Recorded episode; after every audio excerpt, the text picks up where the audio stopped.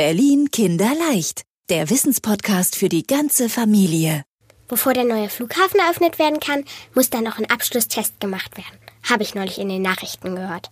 Aber wie testet man denn einen Flughafen? Es fährt ein Zug nach nirgendwo mit mir allein als Passagier. Stopp! Heute muss es heißen, es geht ein Flug nach nirgendwo.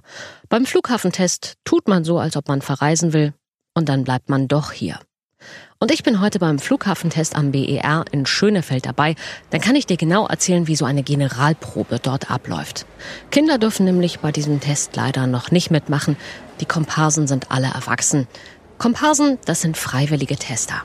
Ich und die anderen, wir haben uns angemeldet, weil wir neugierig sind. Schließlich dürfen wir vor den echten Fluggästen ins Flughafengebäude.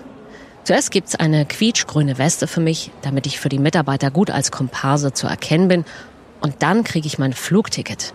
Manuel Cardelli steht drauf.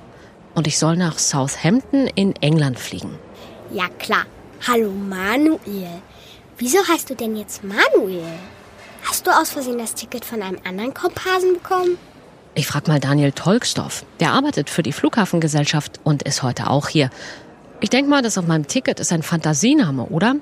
Wer hat sich den ausgedacht? Wir haben ein ganz, ganz großes Team, was diesen Probebetrieb seit Jahren vorbereitet. Und äh, die haben sich diese Namen ausgedacht und äh, die haben sich auch die Flugziele ausgedacht. Und alles am Probebetrieb soll so realistisch wie möglich sein. Das heißt, es sind tatsächlich Flugziele, zu denen man auch hinfliegen kann. Dann brauche ich aber noch Gepäck. Ich packe meinen Koffer und ich nehme mit. Ach, voll anstrengend selber Sachen packen, klemme ich mir. Hier gibt's doch hunderte Koffer nur für uns Freiwillige. Die fahren hier auf dem Gepäckband rum und ich wuchte mal einen runter. Okay, ein Koffer mit wilden Leopardenmuster. So einen wollte ich schon immer. Nicht? Egal, ist ja nur für heute. Was ist da eigentlich drin? Soll ich da mal reingucken? Ob du das darfst? Ich frag lieber mal. Ich trau mich nicht. Herr Tolksdorf, der Koffer ist ja mega schwer. Was ist da drin? Ja, die sind sehr schwer. Da sind wirklich Kleidungsstücke drin. Teilweise werden die auch mit Papier gepackt. Also irgendetwas, Altkleider, Kleidungsstücke, Papier oder eben spezielle Sachen, die wir vorher bestellt haben. Mal ein Stück den Reißverschluss aufmachen. Braunes Sweatshirt. Und es müffelt etwas. Äh, nicht so mein Style. Weiß nicht, ob ich damit wirklich nach Southampton fliegen würde. Wo haben Sie denn überhaupt diese Unmengen an Koffern her, Herr Tolksdorf? Die kann man kaufen. Das sind weit über 1000 Koffer, die speziell für uns gepackt worden sind, so wie wir das haben wollten. Da sind also Koffer dabei, die sind ganz klein, da sind Koffer dabei, die sind ganz groß und da sind auch Koffer dabei, die sind zum Beispiel zu groß. Das wollen wir extra so haben, damit das nämlich beim Probebetrieb auffällt.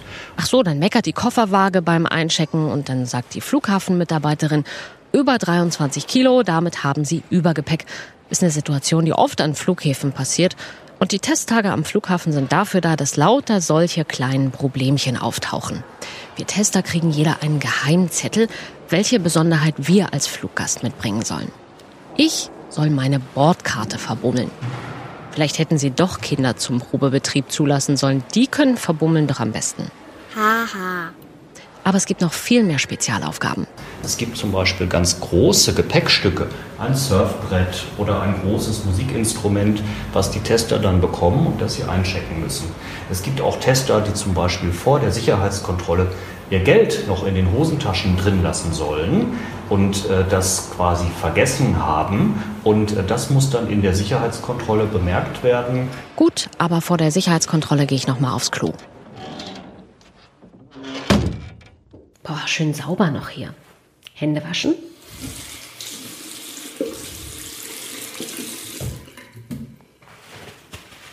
Und wohin jetzt mit dem Abtrocknetuch? Hier ist kein Mülleimer. Echt nicht. Ich guck noch mal rum. Ach, sieh an. Die Metallbox hier, die kann man oben aufdrücken und dann geht eine Klappe auf und das ist der Mülleimer. Sorry, das ist echt nicht zu erkennen. Da muss ein Aufkleber oben drauf oder sowas, sonst erkennt man das doch nicht als Mülleimer. Das schreibe ich sofort auf in meinen Komparsen-Fragebogen. Meckern ist nämlich erlaubt beim Probebetrieb, damit noch Dinge verbessert werden können vor der Eröffnung. Nach den ersten Testtagen mit den Komparsen gab es auch schon Beschwerden. Wegen der Wegweiser und Schilder hier, sagt Daniel Tolksdorf. Einige Tester fanden es schwer, ihr Abfluggate rechtzeitig zu finden. Ähm, da haben wir nochmal nachgesteuert und passen auch die Beschilderung nochmal an, denn der Flughafen ist ja sehr, sehr groß und äh, das ist beispielsweise was, was den Fluggästen aufgefallen ist, dass sie eben das Gate nicht sofort gefunden haben. Meins ist nicht weit weg, direkt hinterm Duty-Free-Shop. Und gleich Parfüm gekauft und vielleicht auch ein kleines Mitbringsel für mich? Nee, der Duty-Free-Shop besteht aus leeren Regalen, einem Haufen Kabeln und viel Staub. Ich glaube, da muss noch mal durchgefeudelt und das Sortiment deutlich erweitert werden, bevor hier die ersten richtigen Fluggäste kommen.